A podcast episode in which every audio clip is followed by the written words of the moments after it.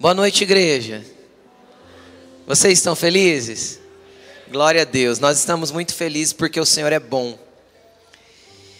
Eu gostaria que você abrisse a sua Bíblia comigo. No livro de Segunda Reis. Segunda Reis, lá no capítulo 5.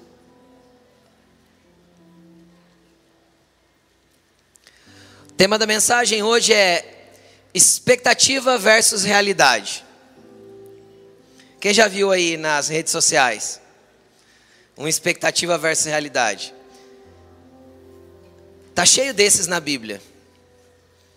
E hoje nós vamos falar um pouquinho a respeito disso. E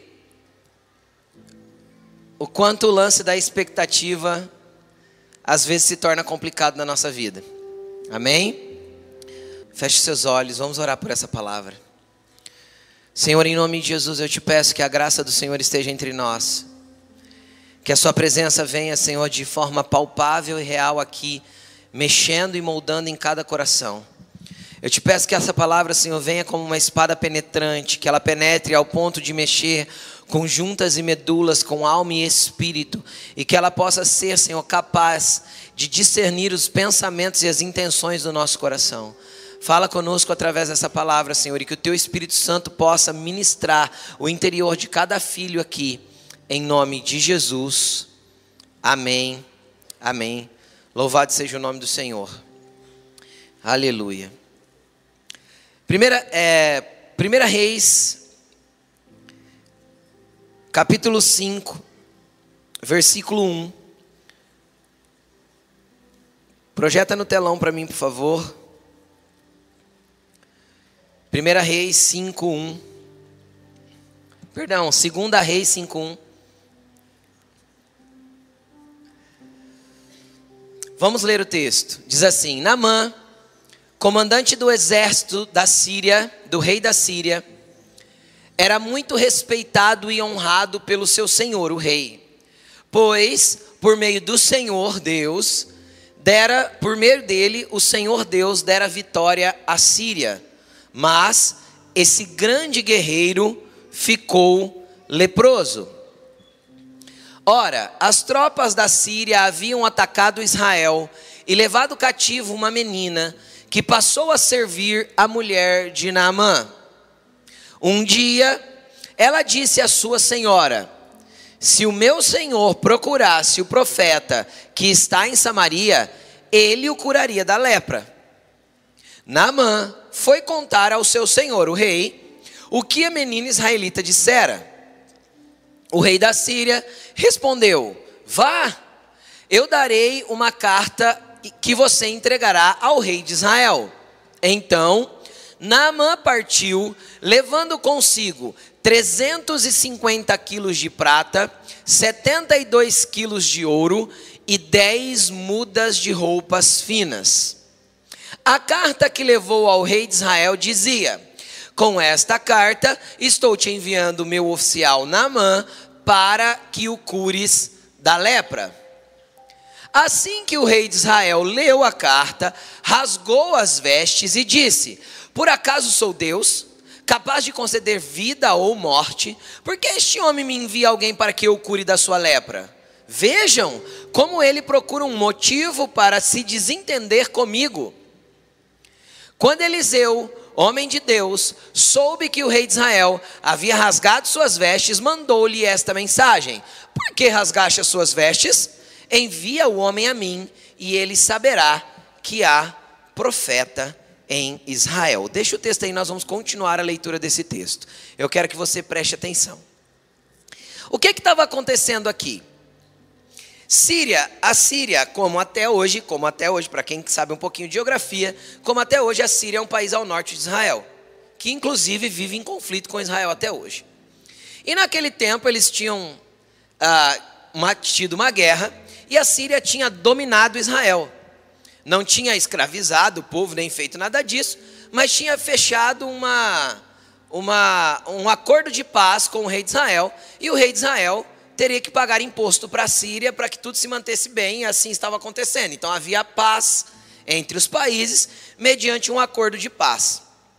E aí, o, o Namã, que foi o general desse exército, que invadiu Israel e teve essa grande conquista contra Israel, ficou leproso.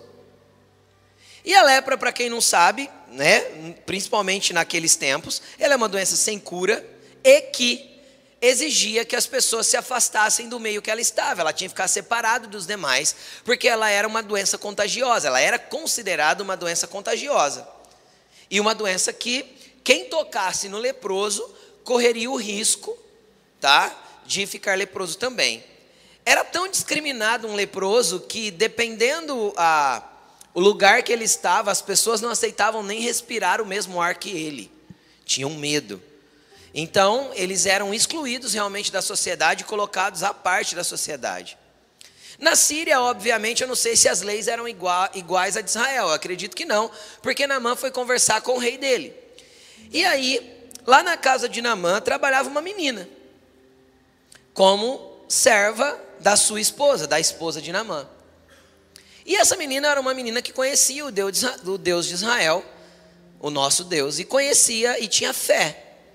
Então o que, é que ela viu? Ela viu um homem leproso e ela fez um comentário. E por, pela Bíblia chamar ela de menina, eu creio que é um comentário cheio de fé e ao mesmo tempo ingênuo e imaturo. Quem está entendendo o que eu estou falando? Então imagina, para a Bíblia chamar de menina, ela tinha abaixo de 16, 17 anos, menos que isso. Então era um comentário ingênuo e ao mesmo tempo cheio de fé. Aquela menina olhou aquele homem leproso e falou: Ah, se ela tivesse em Israel e procurasse o profeta, com certeza ele curaria, ele o curaria da sua lepra. Aquela menina era uma menina cheia de fé, e naquele momento ela pegou o leproso na mão e encheu ele do que? De expectativas.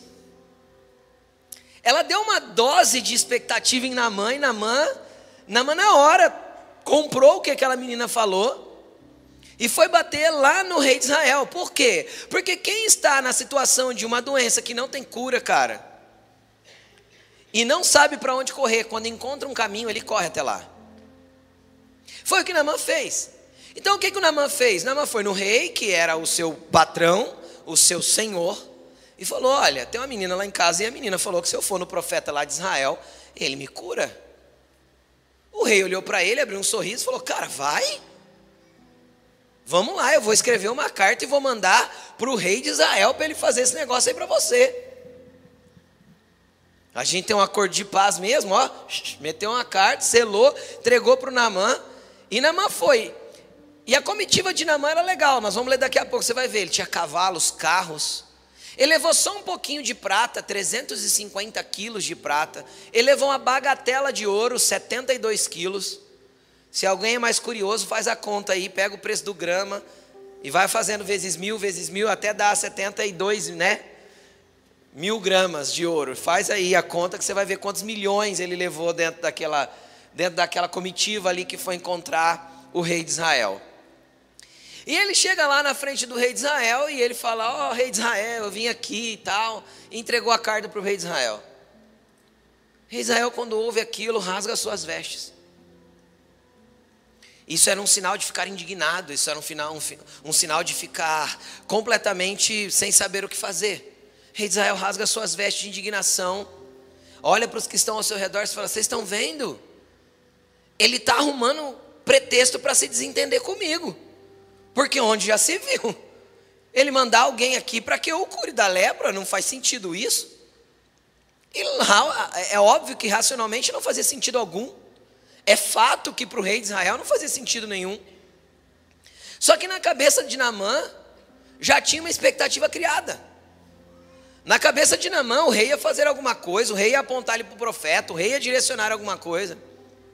Então, preste atenção: aquele problema que era um problema pessoal, de quem que era o problema da lepra? De quem? De Namã. Aquele problema que era um problema pessoal se tornou um problema nacional. Porque agora o problema não era uma lepra mais, agora o problema era uma crise política. Agora o problema era um problema de desentendimento entre dois reis. Namã, a expectativa de Namã pegou o seu problema que era dele e transformou no problema de uma nação. Por quê?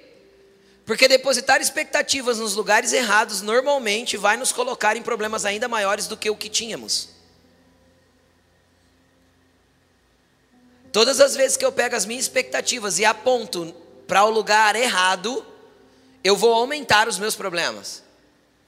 Eu vou ampliar aquilo que era um problema pequeno, ele vai se tornar muito maior. Então o rei de, da Síria tinha uma expectativa, Naamã tinha uma expectativa, e o rei de Israel não tinha como atender essa expectativa. Porque nunca foi dito que era o rei de Israel que iria, atenderia alguma coisa. Aí quando o problema de Namã se tornou um problema nacional em Israel, um problema político-militar em Israel, tinha um profeta naquela terra e ele ficou sabendo. Então ele ficou sabendo, ele mandou uma mensagem para o rei: Olha, por que você rasga suas vestes, rei? Manda o homem aqui, porque ele vai saber que tem profeta em Israel. Agora deixa eu falar uma coisa. Eu não acredito que Eliseu tenha sido imprudente, nem prepotente ou arrogante para mandar uma resposta desta ao rei. Não Eliseu sendo um homem de Deus. Quem entende o que eu estou falando? Mas eu entendo que na hora que Eliseu viu o problema da expectativa não atendida de Naamã, ele orou ele foi buscar a Deus e falar: Senhor, o que eu faço nesse caso? Nós vamos viver uma outra guerra na nossa nação? Ou o Senhor tem uma solução pacífica para esse, esse impasse que se desenrola nesse momento? Então, com certeza eu estou, eu estou supondo isso porque a Bíblia não diz, mas imaginando que um homem de Deus teria esse tipo de posicionamento, de orar antes de tomar qualquer decisão, principalmente numa envergadura dessa, Eliseu tenha feito isso. E o Senhor tem orientado ele: não, chama o homem. Eu tenho uma solução para ele. E o que, que, é interessante? Interessante que Naamã pega toda a sua comitiva e se direciona à casa de Eliseu. E aí fica muito mais interessante a história. Vamos continuar lendo? Versículo 9. Então Naamã foi com seus cavalos, carros e parou à porta da casa de Eliseu. Então, pra, para para prestar atenção. Hoje a gente fala carros, parece um negócio normal, né? Naquele tempo quem tinha uma carruagem e quem tinha carros que era aqueles aqueles carros que os homens, os homens, os soldados andavam em pé com cavalos na frente. Quem tinha isso era muito, muito, muito rico. Alguém muito, muito, muito importante. E Namã era esse cara, rico, importante, influente com poderes políticos e bélicos em sua mão. Você concorda comigo? Com grana, muita grana dentro daquela carruagem. E ele vai para a porta da casa de Eliseu. E ele chega lá com todos os seus carros, os seus cavalos, e eu acredito tá lotado de servos em volta, gente na frente, batedores, sabe assim? Sabe aquela coisa? Então desce os soldados primeiro, abre a porta da carruagem, desenrola um tapete vermelho, de repente toca as trombetas e Namã aparece. Quem está entendendo o que eu estou falando? E aí fica muito legal o próximo versículo. Eliseu manda um mensageiro. Ele para na porta da casa do Eliseu. O Eliseu não vai nem atender ele. Nem atender. Ele manda o ajudante Geazi depois, mais para frente, a Bíblia vai falar do nome desse ajudante, desse mensageiro, Geazi. Ele manda Geazi lá e fala assim: Ó, vai lá, diz para o Namã, vá e lave-se sete vezes no Rio Jordão, e a sua pele será restaurada e você ficará purificado. Qual foi o problema disso? O problema é o que está no versículo 11. Mas Naamã ficou indignado e saiu dali dizendo: Eu estava certo de que ele sairia para receber-me, invocaria em pé o nome do Senhor, o seu Deus, moveria a mão sobre o lugar afetado e me curaria da lepra. expectativa. Ninguém disse para Namã que ele seria recebido. Ninguém disse para Namã que Eliseu sairia. Ninguém disse para Namã que Eliseu o receberia. Ninguém disse para Namã que ele oraria. Ninguém especificou para Namã qual seria a forma de atuação do profeta para que a cura dele chegasse. Só que ele desenhou na mente e no coração dele uma movimentação baseada simplesmente na sua expectativa. Ele criou uma ideia a respeito de como teria que se desenrolar a sua cura. E esse é o mesmo problema que enfrentamos até hoje dentro do nosso relacionamento com Deus e com as pessoas. Por quê? Porque nós somos cheios de criar expectativas e desenhar na nossa mente, no nosso coração, que jeito que as pessoas têm que agir, como elas precisam reagir, que jeito elas têm que fazer. E se Deus tem alguma coisa para fazer na minha vida, tem que ser do jeito que eu quero. Deixa eu te explicar uma coisa. Lá no palácio do rei de Israel, ele foi recebido com honra, com tapete vermelho e com aplauso. Deixa eu te explicar uma coisa: o que impressiona os homens não impressiona Deus. O que compra os homens não compra o movimento de Deus. E muito menos compra quem está envolvido com Deus. Eliseu estava envolvido com Deus, ele não estava à venda para Namã. Não era prata, o ouro, as roupas, ou qualquer coisa que Namã poderia oferecer que compraria a movimentação de Eliseu.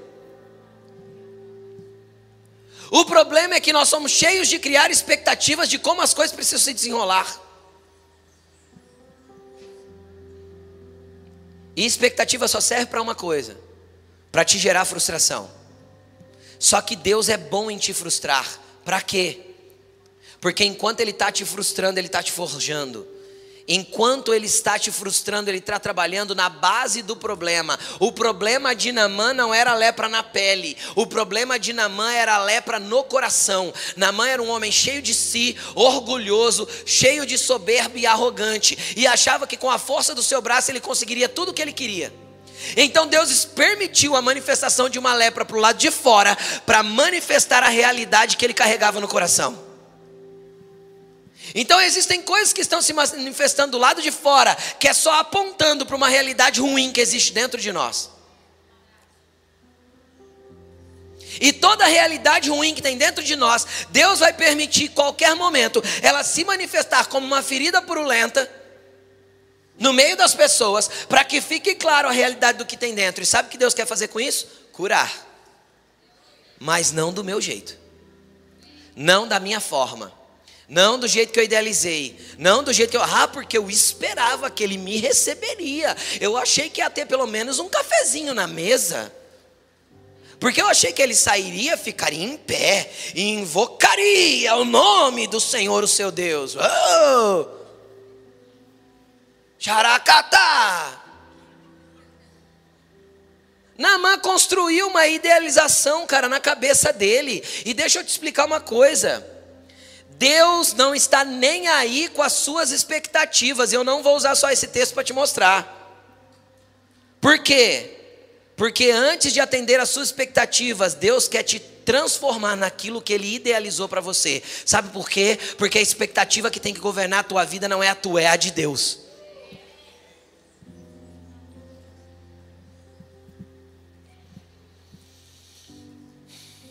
E aí? Aí na, na, na man sai dali bicudinho. Hashtag chateado. Expectativa versus realidade. E aí que jeito Namã sai dali? Olha aí. Versículo 12. Ele sai, eu achei isso, eu achei aquilo, porque tinha que isso, porque tinha que aquilo. Aí ele ainda acha ruim do rio. Não são os rios Abana e Farfar em Damasco melhores do que todas as águas em Israel? Será que eu não poderia me lavar em um deles e ser purificado? E foi embora furioso.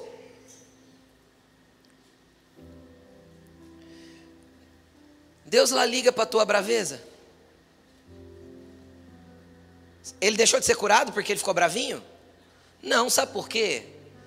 Porque Deus não tem problema com a sua frustração, querido, e nem tem problema de lidar com a sua humanidade. Quem tem problema de lidar com a humanidade das pessoas somos nós. Por quê? Porque nós depositamos expectativas. Nós enchemos o nosso coração de expectativa com relação aos outros, e os outros são humanos como nós. E aí eles falham com a gente, aí a gente fica todo frustradinho, cheio de mimimi. Aí a gente, ah, porque eu esperava, porque eu achava, porque eu isso, porque eu aquilo. Deixa eu te explicar uma coisa, querido.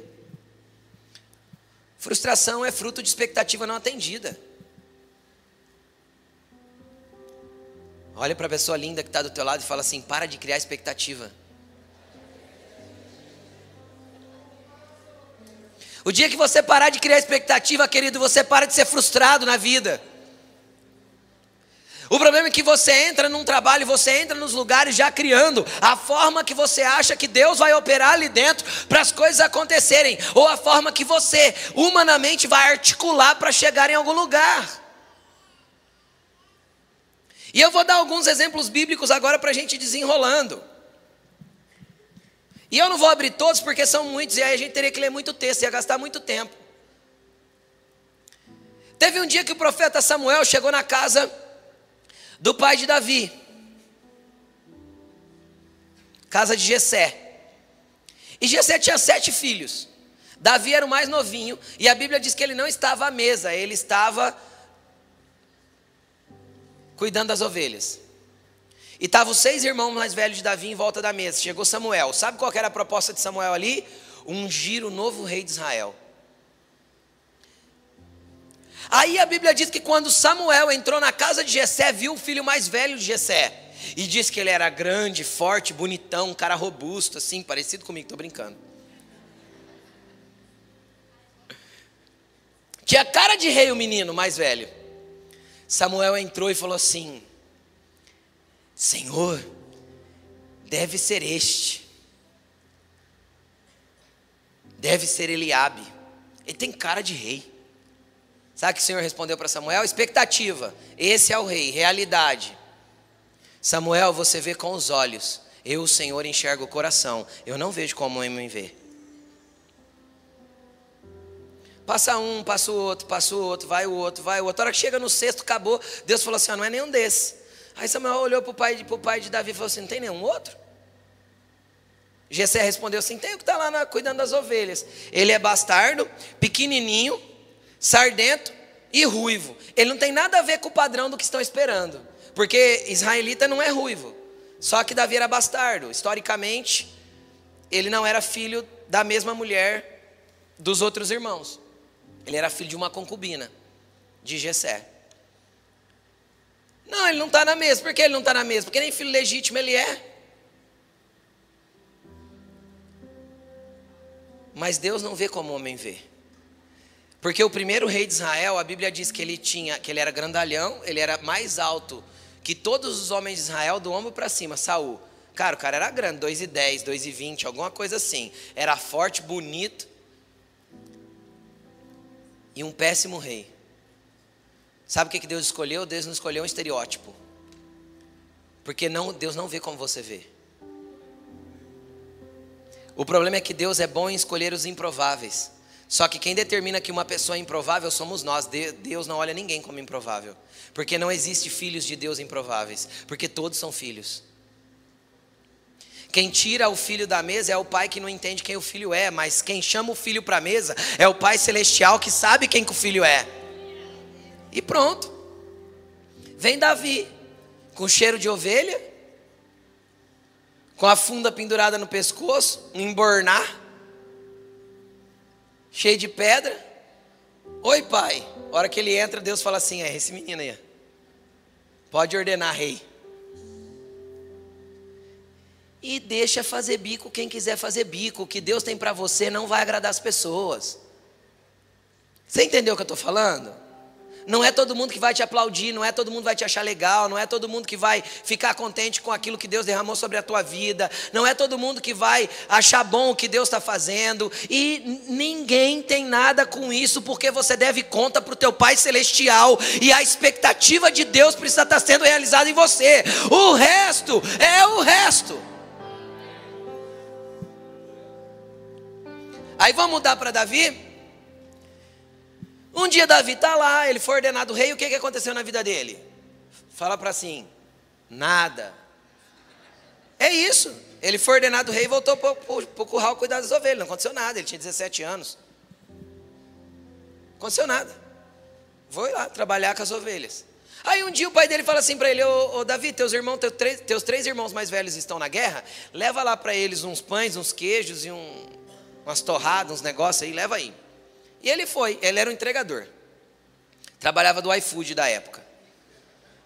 Catou a motinha e foi lá entregar a entrega que o pai mandou levar para os irmãos lá na guerra. Chega lá, quem está lá brigando na guerra? Golias, o grandão. 2,80 metros e 80 de altura.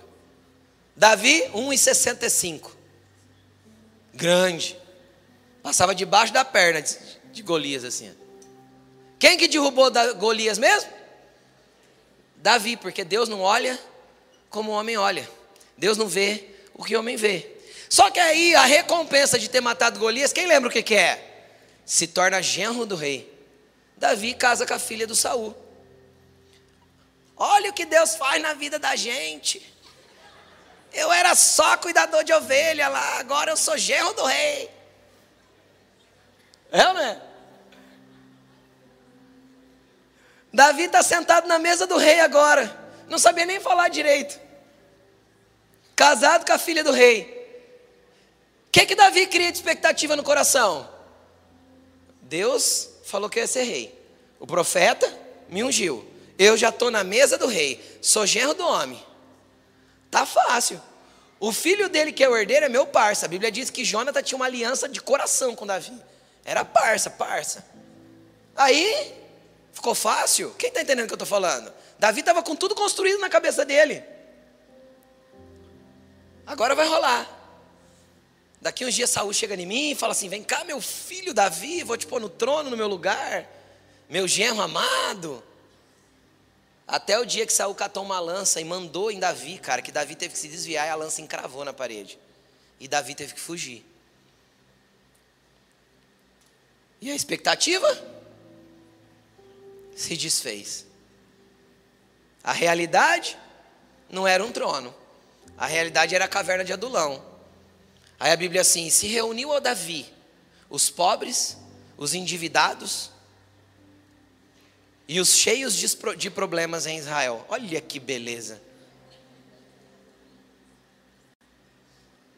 Sabe por quê? Porque se Deus tem que forjar um rei,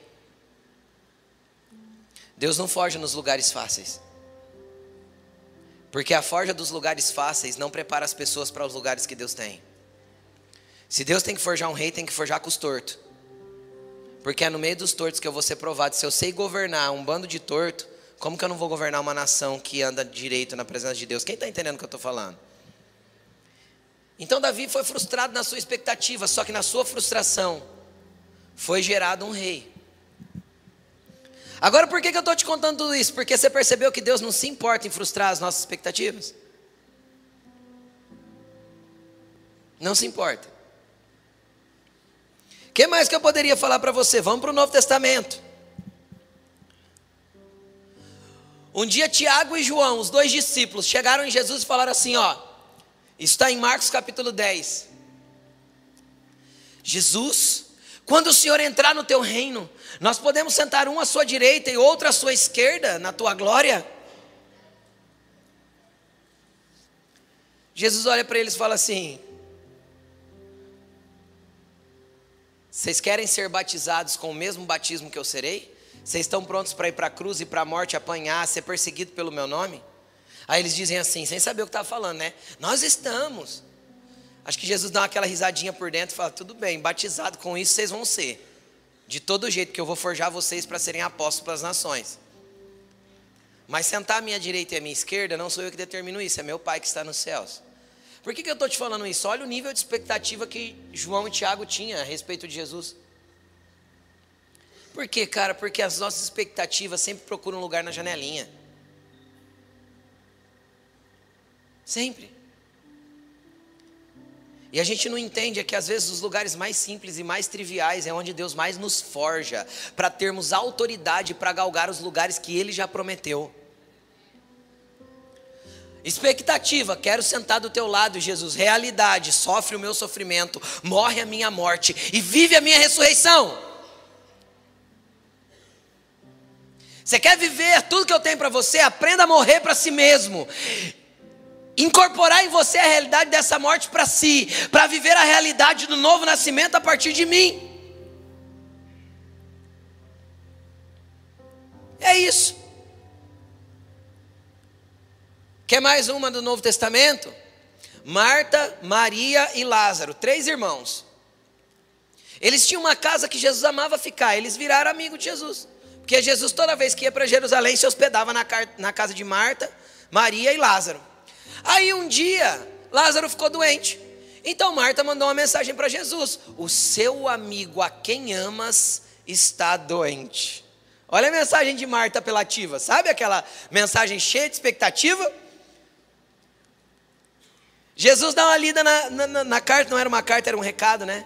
Vai lá e diz para Jesus: alguém foi lá levar o recado onde Jesus estava, ó. Diga que Lázaro, seu amigo, a quem amas, está doente. Jesus olhou e fez assim: tá. E continuou fazendo o que estava fazendo. Aí os discípulos chegaram Jesus: não, não vamos lá atender Lázaro. Jesus marca o atendimento com ele, vê lá o que está fazendo, cura ele, faz alguma coisa. Jesus falou assim: calma que um dia nós vamos.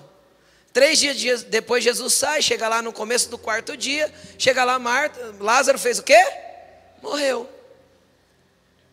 Aí a Bíblia diz que Marta corre até Jesus e fala o quê? Derrama em Jesus a sua expectativa. Marta olha para Jesus e fala assim: Senhor, se o Senhor estivesse aqui, meu irmão não teria morrido. Como chama isso? Expectativa, realidade. Eu sou a ressurreição e a vida. Se alguém estiver morto, ainda que esteja morto, viverá. Quem crê em mim, ainda que esteja morto, viverá. Jesus não estava preocupado em atender a expectativa de Marta. Jesus estava preocupado em manifestar a realidade do reino de Deus dentro daquela casa. Ele não queria uma Marta atarefada, uma Maria desleixada e um Lázaro, sei lá, morto em si mesmo que nunca apareceu antes do texto da morte dele. Jesus queria uma casa alinhada, e uma casa alinhada ele tinha que frustrar a expectativa de Marta, frustrar a expectativa de Maria. Como eu sei que Maria estava frustrada, ela nem vê Jesus foi. Aqui não saía dos pés dele, agora não quer nem ver ele. Entendeu?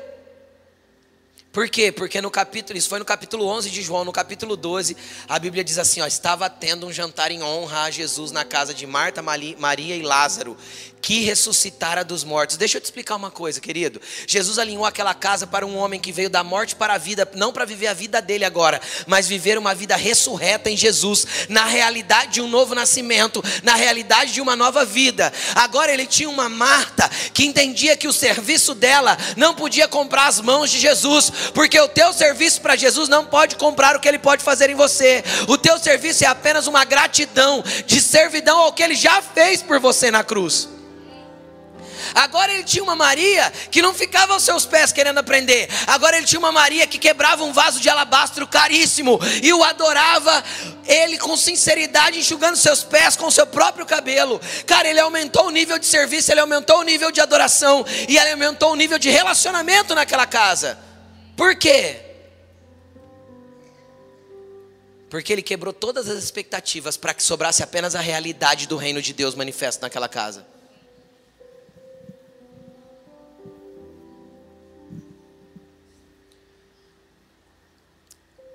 Quando Jesus veio para a terra, nos dias que ele chegou na terra, todos os judeus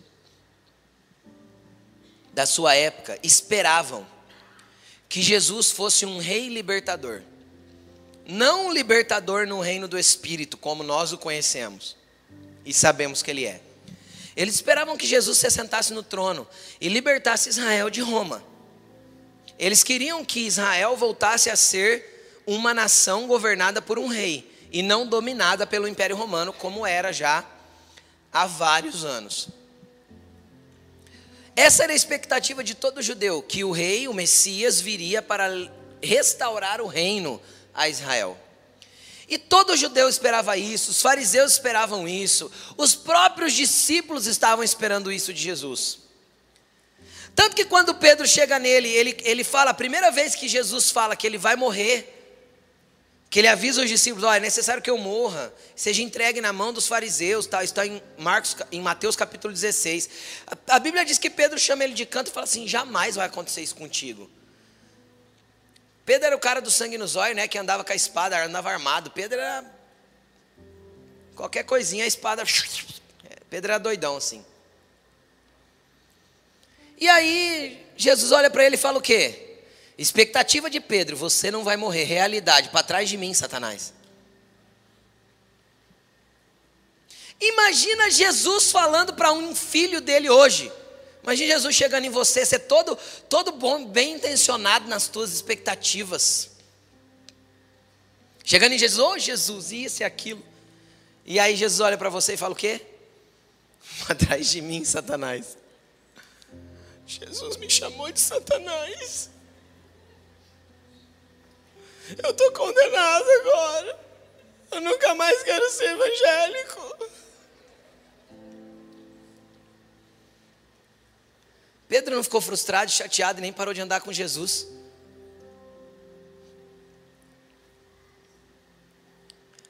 Aí essa expectativa era tão real na vida deles que, ó, eles viram Jesus andar sobre as águas, eles viram Jesus ressuscitar mortos, eles viram Jesus multiplicar pães, eles viram Jesus fazer milagre, segundo João se fosse escrever todos, não haveria espaço para conter tantos livros, se fosse declarar todos os milagres que Jesus fez. Aí o que, que acontece? Coloca no telão para mim, em Atos capítulo 1, versículo 6.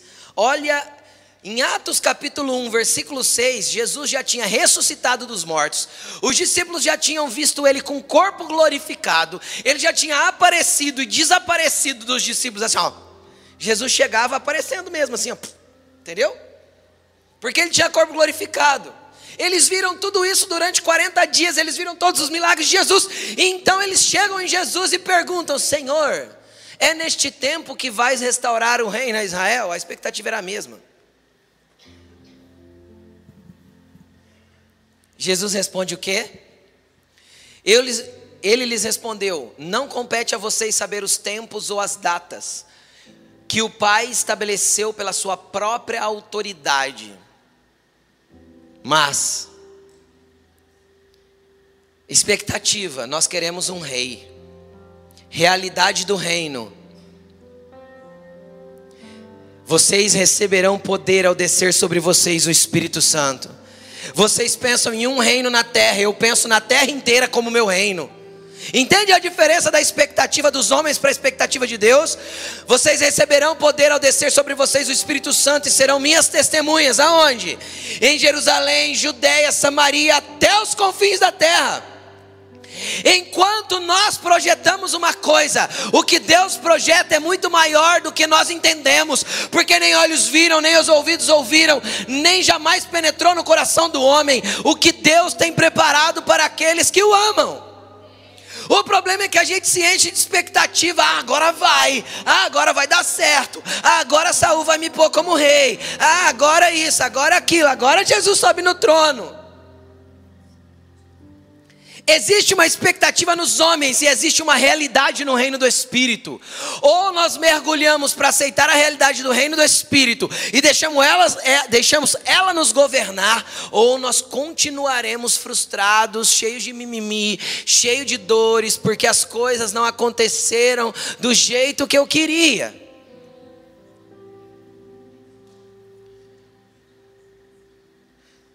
Existem pessoas que vivem frustradas com Deus, sabe por quê? Porque o Deus não curou o ente querido. Pastor, mas ele não prometeu que levou sobre ele todas as nossas dores e as nossas enfermidades? Aham. Uhum. Então, pastor, por que Deus não curou? Porque ele entrou no tanque de Betesda e a Bíblia diz que lá havia uma multidão de enfermos. Só que ele tirou de lá um cara aleijado há 30 anos. Agora explica para mim por que Jesus entrou lá e tirou um só de lá. Pergunta para mim, por quê, pastor? Não sei. Porque ele continua sendo Deus e eu continuo sendo servo. Ele continua sendo pai e eu continuo sendo filho. Ele continua sendo dono de todas as coisas e eu continuo num lugar de obediência, crença e fidelidade. E é todo esse lugar que me cabe. Sabe por quê? Porque então eu entro na expectativa, na realidade das coisas espirituais e não vou ficar vivendo de expectativas daquilo que eu acho que Deus deveria fazer.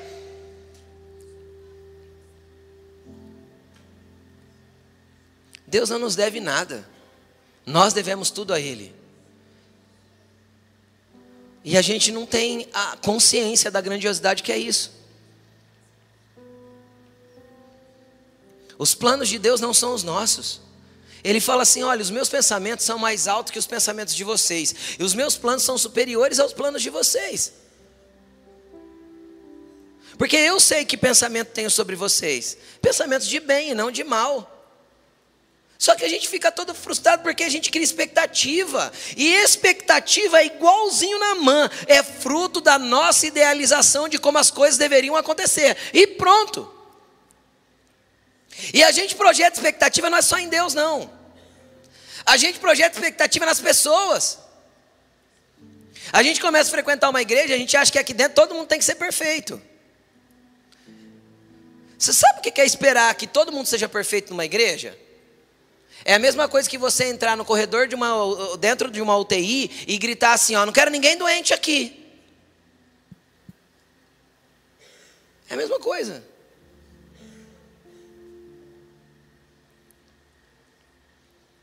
Então nós temos que jogar as expectativas fora. Por quê? Porque as expectativas nos machucaram já, já te machucou as expectativas no passado. Você já colocou expectativas sobre líderes e eles te frustraram. Você já esperou uma ligação que não recebeu? Você já esperou um elogio que não teve? Você já esperou um atendimento que nunca aconteceu? Você já esperou um aplauso, um sorriso que não existiu? Mas quem esperou foi você. Essas pessoas às vezes nunca prometeram nada para ti.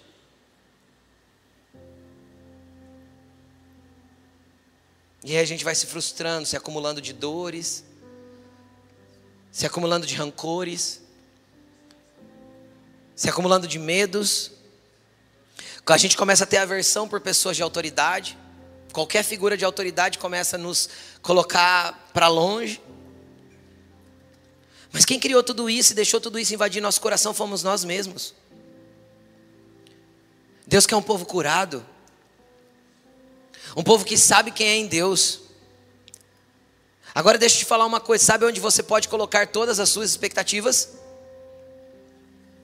Onde Naamã colocou. Quando ele entendeu. Vamos lá. Vamos voltar para 2 Reis capítulo 5, agora acho que no versículo 12. Para a gente finalizar essa palavra. Nós já lemos. Ele saiu bravo. Não são os rios Abana e Farfar melhor? Darararará. 13. Mas os seus servos lhe disseram: Meu pai se o profeta tivesse pedido alguma coisa difícil, o Senhor não faria, quanto mais quando ele apenas diz que se lave e será purificado. Querido, deixa eu te explicar uma coisa. Todas as vezes que a frustração bater na tua porta por causa das tuas expectativas, Deus sempre vai enviar alguém que você não espera para te mostrar a realidade do que está acontecendo. Cara, deixa eu te falar, eram os servos. Não era ninguém importante, não era ninguém que que você, que na mãe idealizou, não era ninguém que na mãe esperava. Era o cara que estava em cima do cavalo, era o outro que estava ali uh, conduzindo a carruagem, era o cara que tinha a aguinha na mão para lavar a mão e os pés de Namã, era o cara que servia o cafezinho para Namã. Quem está entendendo o que eu estou falando? Eram os ninguém, os improváveis, que chegaram em Namã e trouxeram o coração dele para o lugar. Meu pai, se te pedisse, tivesse te sido pedido algo difícil, você não faria? Quanto mais que você entre num rio e toma um banho.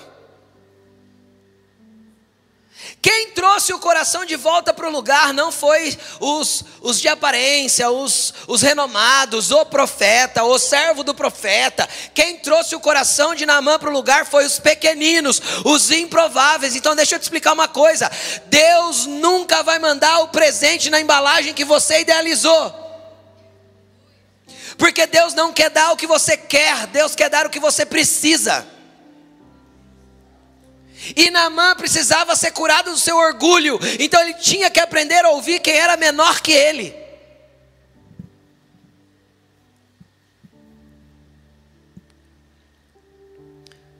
Deus não está preocupado em dar o que você quer. Deus está preocupado em te dar o que você precisa. Porque o dia que Ele fizer o que Ele precisa na tua vida, então Ele vai te transformar naquilo que Ele quer que você se torne. Aí Namã é convencido. Agora, qual que era o problema de Namã ir lá para o rio? Primeiro que o rio era barrento. O rio era escuro, de águas escuras. O Jordão é de águas escuras. Abana e Farfar tem água cristalina. Estava fora da classe social dele o Rio Jordão, entendeu ou não? Estava fora da classe social. Ele queria ir para Copacabana, Deus estava mandando ele para o piscinão de Ramos. Entendeu? Por quê? Porque o problema de Namã não era na lepra. A lepra na pele, era a lepra no coração.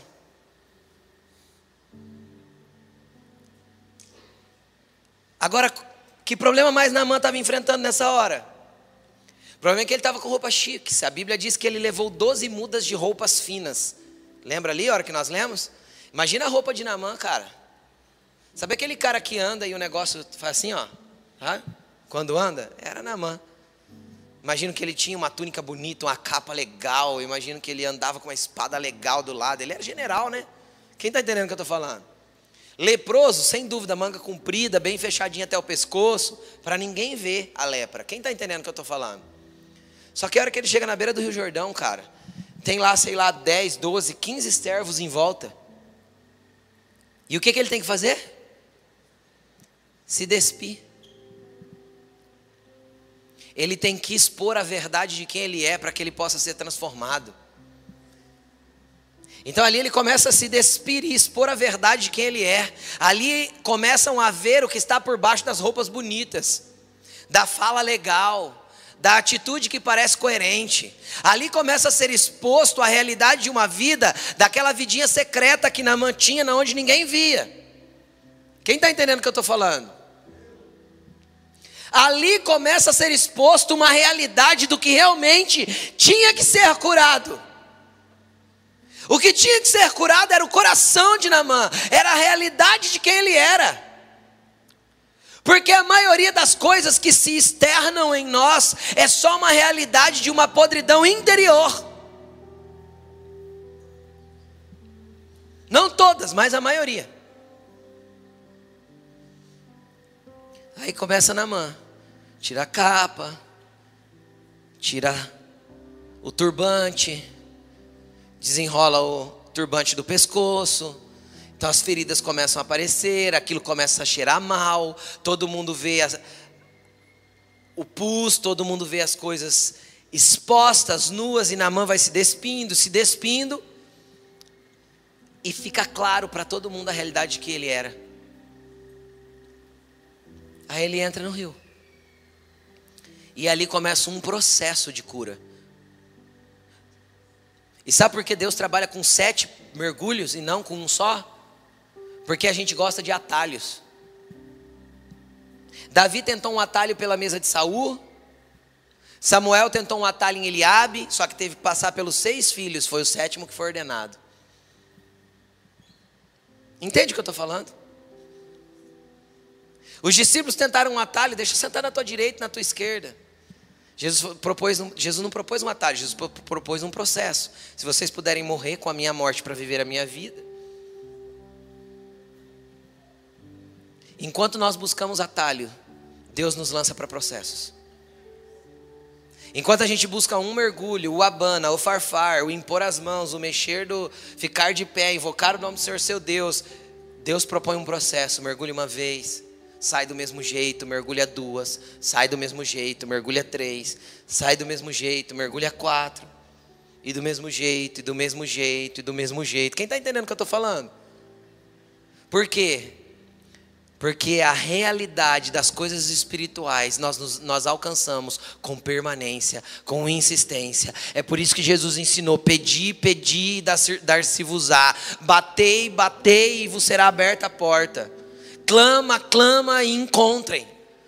Jesus não falou que seria fácil, não falou que seria de uma hora para outra, ele não propôs atalhos no Evangelho. As boas novas na tua vida começaram o dia que você aceitou a Cristo, porque a palavra evangelho significa boas novas. Sabe quando você começou a viver as boas novas? No dia que Jesus chegou na tua vida. Sim ou não?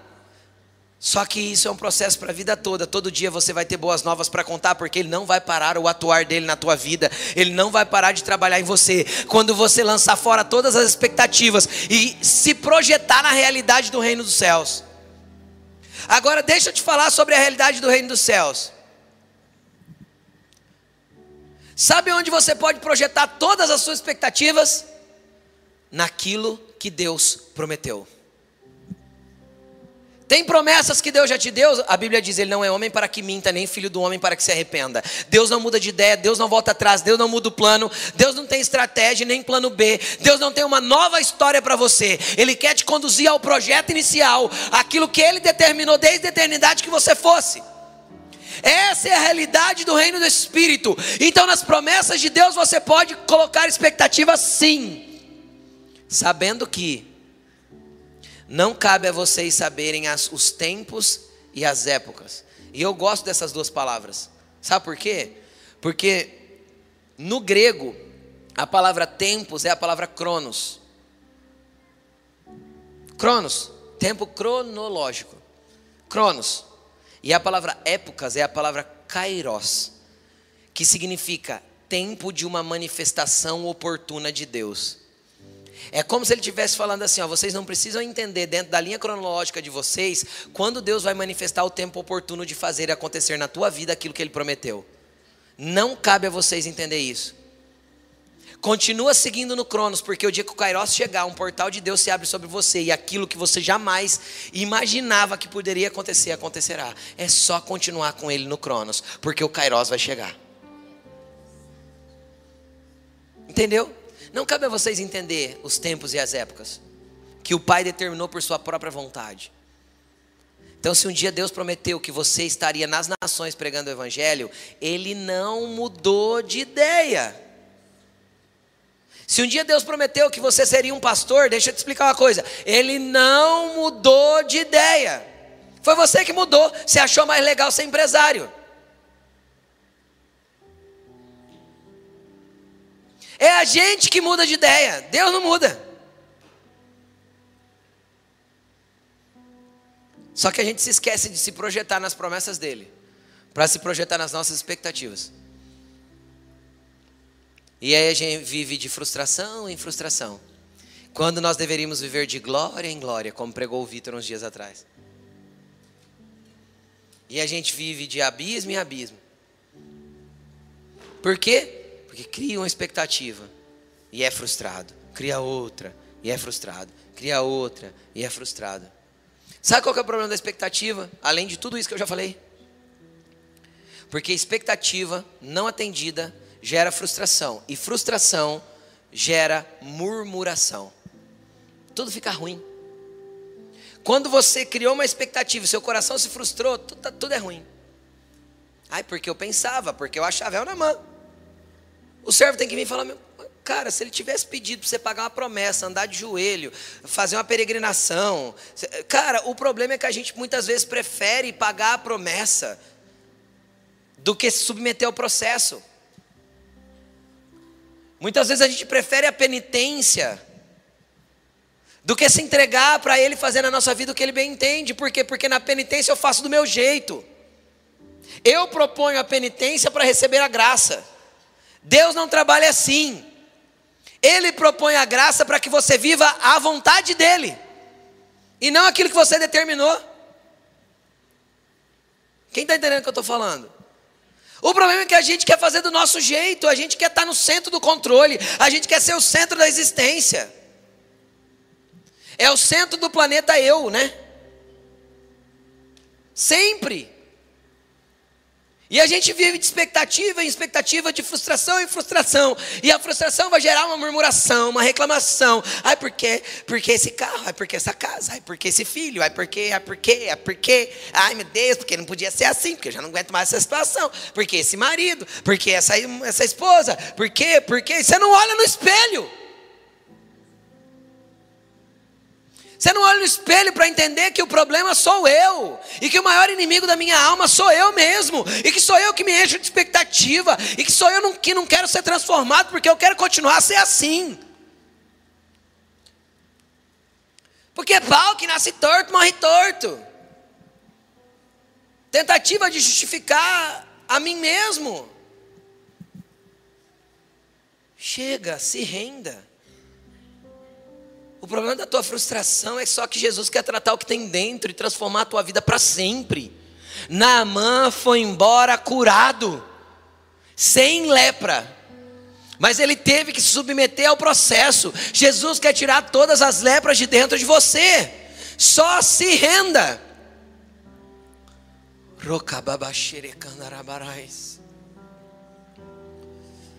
Só se renda, só se renda.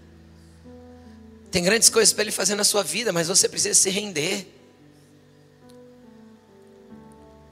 Agora deixa eu te falar, quando você se projeta na realidade do reino do Espírito, quando você, você, se projeta nas realidades de Deus, teu coração será um coração grato. Sabe por quê? Porque quando a gente deixa a nossa expectativa lá embaixo, tudo aquilo que vem para nós nos agrada e tudo aquilo que nós recebemos é bom.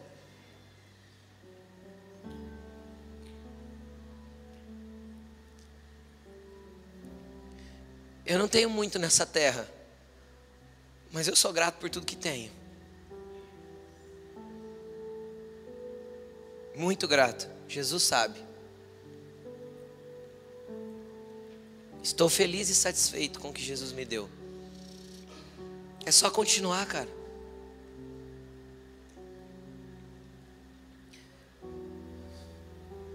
Entrega a tua vida para Ele, deixa Ele fazer.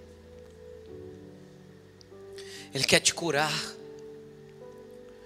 Tem pessoas aqui que desistiram do ministério porque um dia, um dia foram frustradas pelos seus líderes. Jesus quer te curar. A tua, a tua frustração foi só uma expectativa que você depositou em pessoas. Espere menos delas e mais do Senhor a partir do que Ele já prometeu. E você vai ver grandes coisas acontecerem. Olhos viram, olhos nenhum viu, ouvido nenhum ouviu o que ele já projetou para você. Coloque-se de pé. É uma noite de cura. É uma noite de libertação. Jesus quer te libertar das suas expectativas. É noite de jogar todas as suas expectativas no lixo. É noite de descer para a realidade do reino do Espírito para que Ele te exalte. Humilhe-se debaixo da potente mão de Deus e Ele vos exaltará. Você sabe o que é humilhar-se? É o ato de descer voluntariamente. É o ato de se colocar menos voluntariamente. É derrubar as expectativas. Para de projetar expectativa na sua esposa, homem. Para de depositar expectativa no seu marido, mulher. Você vai ter um casamento frustrado. Príncipe encantado não existe. Nem princesa da Disney. Vai dar ruim. Quem vive nessa bolha vive de frustração em frustração. Jesus quer tirar você daí, Jesus quer curar o teu coração. Só que ao mesmo tempo que Ele te cura, ao mesmo tempo que Jesus alinha as suas expectativas com a realidade dele, ao mesmo tempo, Ele te aponta um destino profético, um lugar que Ele quer que você toque. Só que você tem que querer viver isso. E eu gostaria de fazer um convite nessa noite para aqueles que querem viver isso. Que querem viver esse processo de ir abrindo mão das suas expectativas para viver as realidades do reino. Só você que quer, vai saindo do seu lugar e vai vindo aqui para frente. O Senhor está neste lugar para te curar. Você que foi ferido nas igrejas que você passou, você que carrega uma dor aí dentro, de pessoas com figura de autoridade que te frustraram. Jesus quer trazer cura para o teu interior. Deixa Jesus fazer, cara. Você que ficou no lugar, começa a apresentar para o Senhor as suas expectativas. Você que ficou no seu lugar, comece a apresentar para o Senhor as suas expectativas. Comece a apresentar para o Senhor as suas frustrações as suas dores, comece a apresentar para o Senhor. Eu sei que muitos aqui estão relutando na mente, o Senhor me diz que alguns aqui estão relutando na mente, mas pastor, foi Ele que errou comigo. Foi Ele que errou comigo. Deixa eu te falar, o Senhor quer que você libere essa pessoa para viver a nova realidade do que, você, do que Ele tem para você. É você que está preso nesse passado, é você que está preso nessa velha vida por causa de frustrações que foram plantadas aí dentro. Jesus quer te limpar, te curar e te libertar nessa noite. Deixa Ele vir com cura, com limpeza e com restauração. Robabaere candarabaraxere candalas. Nós confrontamos agora todo espírito de manipulação, nós confrontamos agora todo espírito de dor, nós confrontamos agora toda raiz de amargura, tudo aquilo que tem prendido os meus irmãos num passado angustiante e doloroso, porque o Senhor te chama para uma nova realidade, de uma nova vida, uma realidade pautada na realidade do reino do Espírito, não nas expectativas do homem. O Senhor te chama para sair desse lugar. O tempo da caverna vai passar. Oh, que candarai. Vem, Senhor, vem, Jesus. Vai pedindo cura para Jesus. Vai pedindo transformação para Jesus, vai liberando as pessoas que te ofenderam pelas suas expectativas. Reconhece que as expectativas criadas foram suas. Reconhece diante de Jesus. Fala, Senhor, eu que criei essas expectativas, por isso ando em frustração hoje.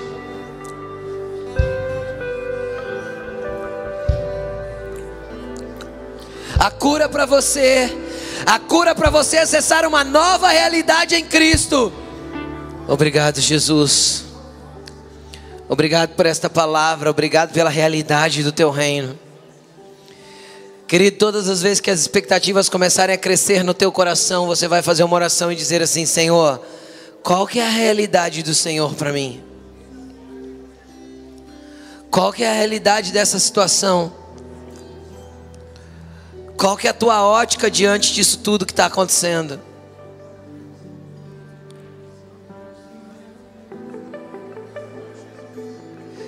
E se toda a frustração for apenas para te deixar melhor, foi apenas para tratar o teu interior, para te apontar para as promessas. Não é fácil, mas glorifique.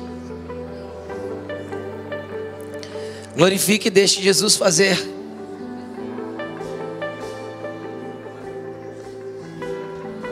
Deixe Jesus fazer, porque isso é muito além do que você imagina. Dê uma salva de palmas para Ele. Aleluia! Nós chamamos Jesus. Glória a Deus.